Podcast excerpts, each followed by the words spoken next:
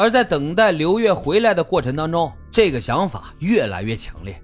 然后他就决定，等到刘月回来之后就杀死他，然后自己再殉情。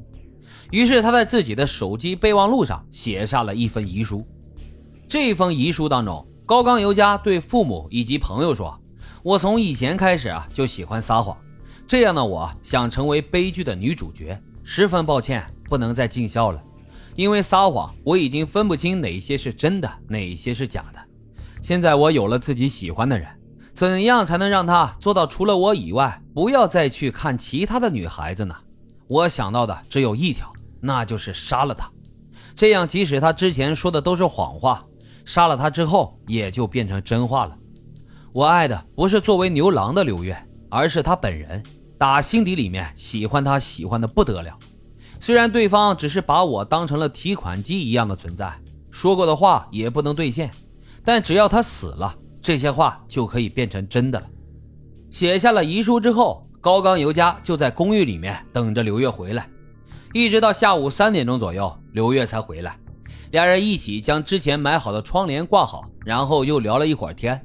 刘月呢，就穿着一条内裤先去睡觉了。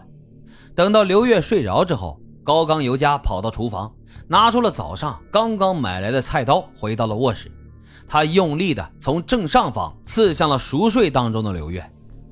为了不让刘月反抗，高冈由佳坐在他的身上，而刘月呢，从睡梦当中被惊醒，双手掐住了高冈由佳，让他停止，央求着高冈由佳：“我会一直跟你在一起的。今天的事情，我保证不会告诉警察。你先帮我叫救护车吧。”然而此时的高冈由佳似乎已经入魔了。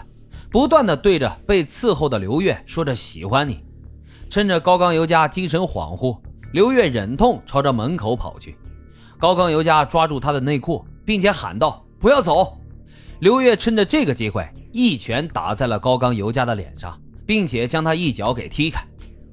这个时候，高冈由佳的隐形眼镜被打掉了，他回到房间，戴上眼镜，拿上手机和烟就追了出来。刘月坐电梯来到了一楼之后，因为体力不支倒在了一楼的大堂。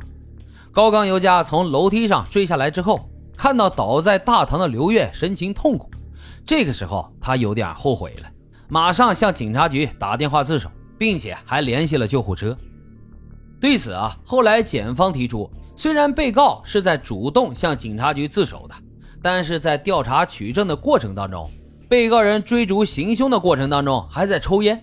甚至还数次亲吻已经倒在地上的刘月，这说明被告当时并没有醒悟。至于他报警，是因为有路人看到了全身是血倒在地上的刘月，大声尖叫。高冈由佳呢，以为路人已经报警了，自己不能再殉情了，所以才不得已报了警。当然，这具体当时高冈由佳的心境如何，我们已经无法再去考证了。之后，警方将高冈由佳带走。刘月呢也被送到了医院抢救，万幸的是，刘月在被刺后存活了下来。救治的医生说，当时抢救的成功率还不到百分之二十。虽然肝脏受到了极大的损伤，而且很长一段时间无法再喝酒了，不过在修复了一段时间之后，刘月在推特上面发表了复出宣言，改名为不死鸟，又回到了原来的俱乐部，继续做起了牛郎。刘月表示，他并不憎恨高冈由佳，他认为自己当牛郎不到一年的时间就有现在这样的成绩，都是因为高冈由佳的捧场，但是自己啊却从来没有回报过他，因此才造成了这样的悲剧，他自己啊也有责任。而被告人高冈由佳在被逮捕之后，写了一封道歉信给刘月，信中他说自己的爱过于自我，让他留下了这么难过的经历。今后保证绝不再接近他了，也不会出现在他工作的地方。同时，高冈由佳的母亲还支付了五百万日元的和解金给刘月。刘月也向法庭提出，希望能够对高冈由佳从轻处分。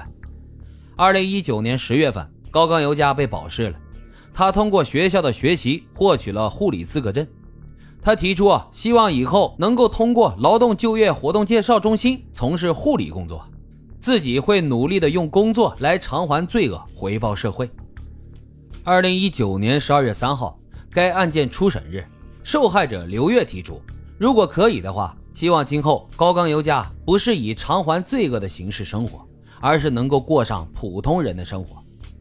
十二月五号，最终判决日早上，刘月说：“希望高刚尤佳以后能够幸福，也珍惜家人，不要再遇上我这样的人了。”最终，被告人高刚尤佳被判处了三年六个月。至此，该案件也终于落下了帷幕。观众散场，留下一地的唏嘘。这起案件由于被告人自首时过于冷静和可爱的颜值，以及涉及到特殊行业，在社会上引起了广泛的讨论。媒体们把报道的焦点都集中在了风俗女和牛郎的爱恨情仇上。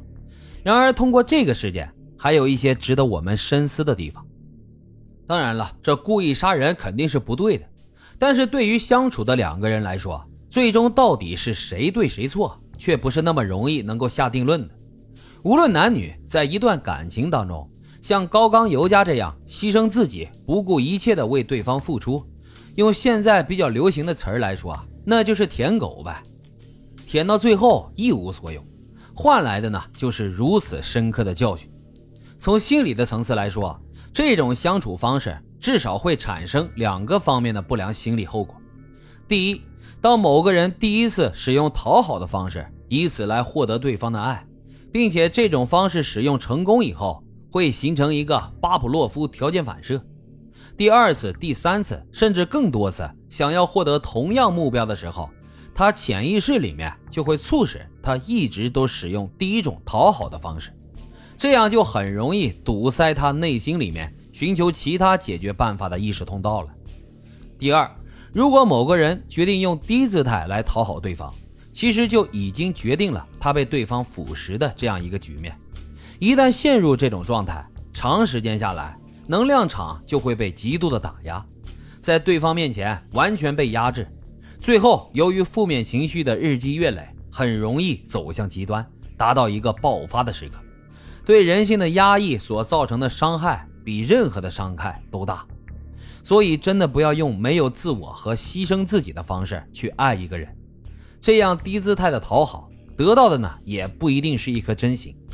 只有双方互相尊重，用平等的姿态，不失去自我的方式，得到的才是一份健康的爱。希望大伙儿在爱情当中不要迷失自我。最后也祝愿天下有情人终成眷属。好了，今天的案子就是这样。感谢收听老白茶馆，欢迎大伙在评论区积极的留言、订阅、点赞与打赏，咱们下期再会。